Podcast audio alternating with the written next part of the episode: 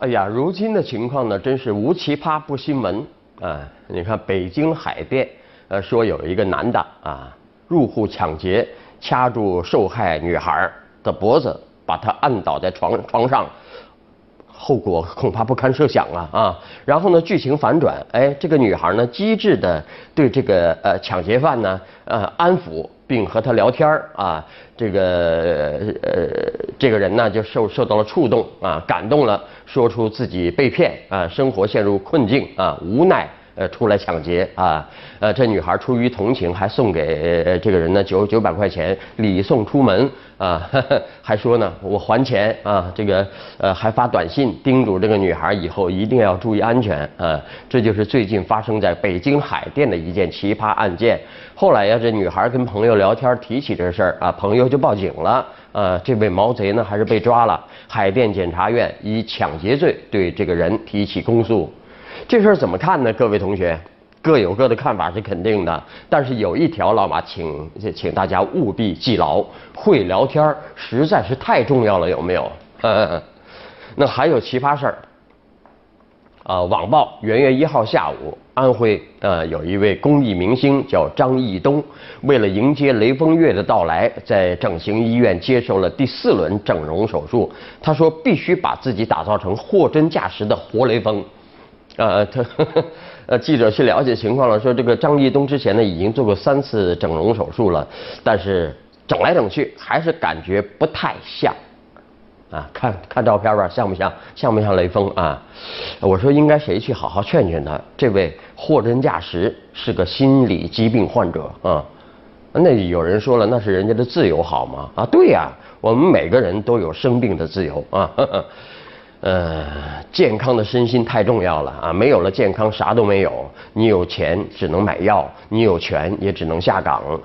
我说手里有点权容易吗？要担很大的责任，对不对？最惨的是，你不掌着权吗？你生了病，好多人会当喜讯呐！啊，都是那些排着队等着上位的。你看，嗯。呃，所以啊，生活也好，工作也罢，不要欲望太多，不要想法太多，要多多追求过程中的一点快乐啊。那英国媒体有报道说，中国啊，我国啊，这个中产阶层现在最流行的运动是跑步，呃，说跑步已经成为中国中产阶层的新信仰啊。这个媒体报道啊，这个记者呢就找到了一个代表人物啊，是叫凯瑟琳孙啊，是姓姓孙的一位女士啊，呃，她她她这全世界各地她去跑马拉松了。她说了，三十年来，人们一直受到贪婪和金钱驱动啊，没想过怎样过有意义的生活。但在过去三四年中呢，跑步成了中国中产阶层的信仰啊。呃，说一旦实现经济独立啊，思维就更偏重精神层面。跑步让中产在空虚的生活中找到一些有意义的事情。跑步有，跑步是最枯燥的好吗？呃，就在十年前呢，嗯，比方说马拉松，搞马拉松啊，组织者还呃发愁找不到人跑啊，啊，那现在不这样了啊，在大城市啊，像广州啊，必须抽签才能参赛啊，呃，既然跑步这么好啊。我觉得应该在咱政府部门推广一下啊，呃，再来看，广州市。中小客车指标调控管理办公室本周公布中小客车增量指标配置和竞价收入情况啊，在刚刚过去的二零一五年，全市中小客车增量指标竞价收入和按规定不予退还保证金共计九点六九五六五九亿元。哎呦，这意味着呢，广州人去年啊，这个为了拍这个车牌花了将近十个亿啊。那么从二零一二年七月实行呃这这个拍牌措措施限牌令以后呢，呃这个呃政府一共收了二十六亿元啊。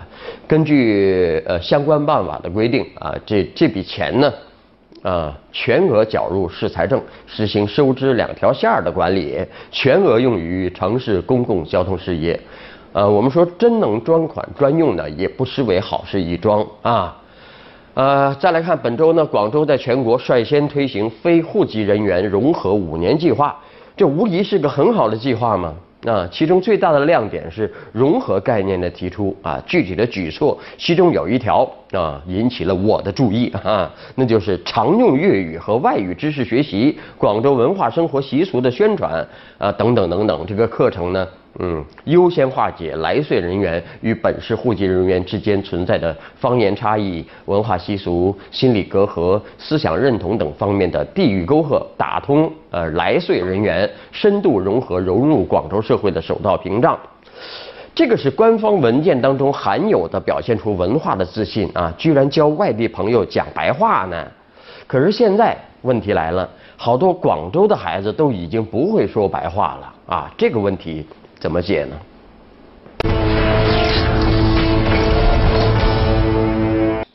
有朋友问我，为什么到处都有腐败呢？那是因为到处都有，到处都有腐败，哈 哈因为管的太多了啊。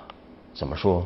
呃，最近呢，有一批科研单位，呃，以呃科研工作者，呃，也是牵涉到腐败案。比方说，最近的啊，广州科技和信息化局呃系统腐败案啊。还有这个准院士段振豪案，啊，都引发各界关注啊。这也引发了各方对科研经费投入方式的广泛关注。而事实上，过去几年间呢，全国科研经费大概只有百分之四十是真正用于科研科技研发的，百分之六十都用用在开会、出差、吃喝上面了啊。呃，媒体发出追问：万亿科研经费去向何处？啊。评论说了啊，其实近年来科技界呃屡屡爆发丑闻，类似科研经费、开会出差被侵占、挪用等的问题一再曝光，直观说明根子在现行的科研体制，尤其是科研经费管理漏洞上。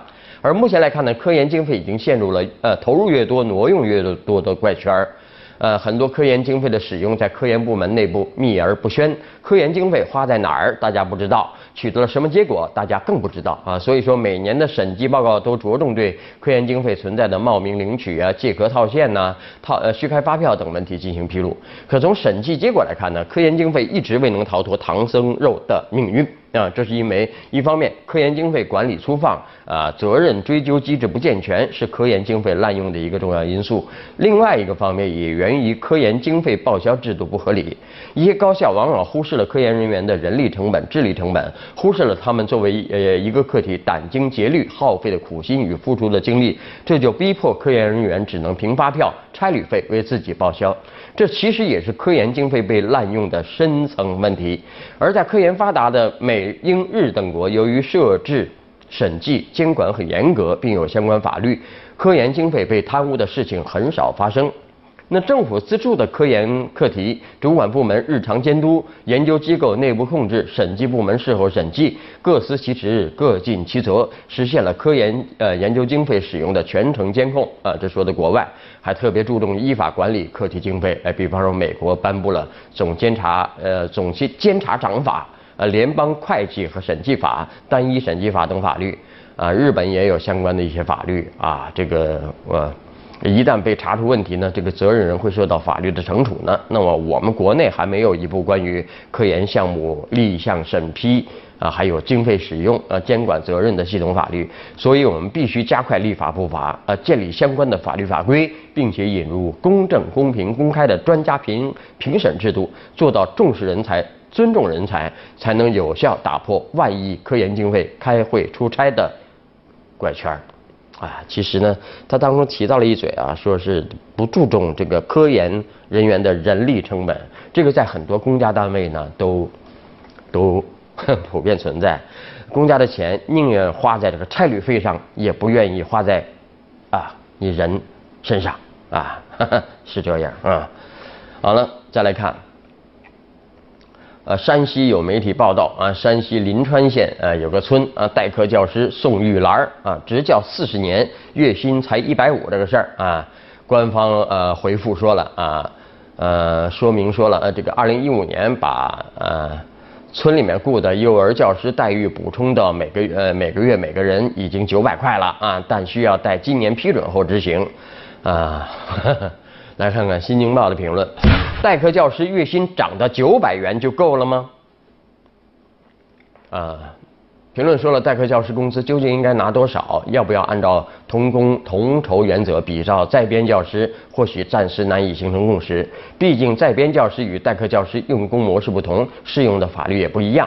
但是既然代课教师是按照签订劳动合同的模式任教，那么工资至少不能低于当地的最低工资标准呢？啊，呃，从二零一五年六月一号起呢，晋城市提高了当地最低工资标准，其中临川县最低工资标准提高了一千四百二十块。按换句话说呢，即便是呃临川县这个代课教师工资提高到九百块，仍然低于当地的最低工资标准，这怎么说得通呢？啊，劳动合同法第八十五条就规定了，低于当地最低工资标准支付劳动者工资的，应当支付其差额部分。呃，逾期不支付的，责令用人单位按应付金额百分之五十以上、百分之一百以下的标准向劳动者加付赔偿金。啊，从法律角度上来说呢，你就算提高到九百块，但依法要向代课教师支付五百二十元的差额月薪。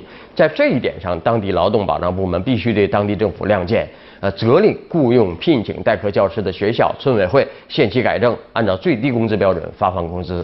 啊，同时应当补上过去低于最低工资标准的差额部分。呃，这也是依法治国的基本要求。所以说，不能再让代课教师们吃亏心寒了。九百块钱，村干部吃喝一顿都不止这个数啊！好，稍后你来我往，你来我往啊！这个继续学习的模式啊，呃，第一期的。新年第一期的《求是》杂志发表财政部部长楼继伟的文章，说中国经济最大潜力在于改革。文章说了要改革医疗保险制度啊，研究实行职工医疗医保啊，退休人员缴费政策啊，就是说未来有可能不但延迟了退休，更要在退休后延长医保的交费时间。哎呦，来看看网友们的围观吧啊，有一位说谁用的多谁该多交钱，那么不用的就不用交钱喽啊，还有一位说。我国职工退休制度本身就不科学公平，人为把人分成三六九等，充满歧视与不公啊！这个公平公正加正义啊，这习大大说的啊，这个目标呢，实际上呢，在每一个具体的领域呢，都应该得到体现。那再来看，最近有网友说了啊，说福州有一所学校要求学生定制校服，两套八百八，呃。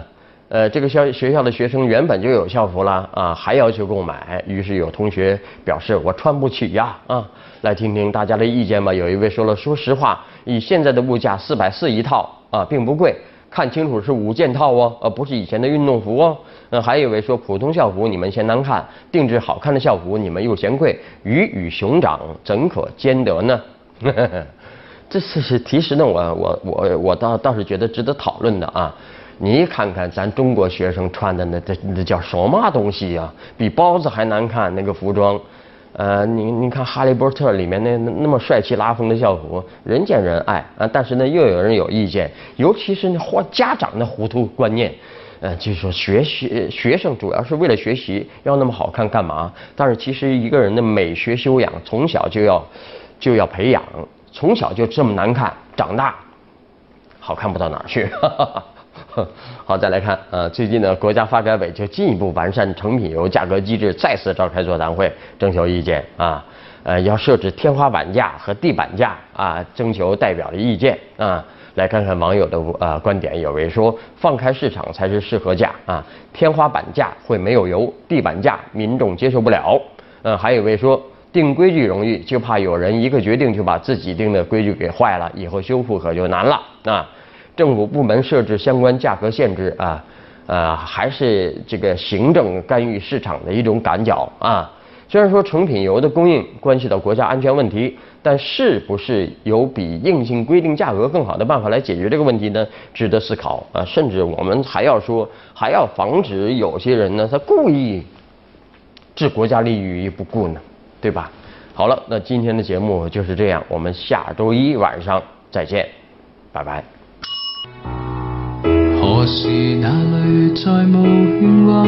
围墙里遍布小花，墙头长起小小青草。摩天轮拆支架，过山车将永远停泊。当初旅程。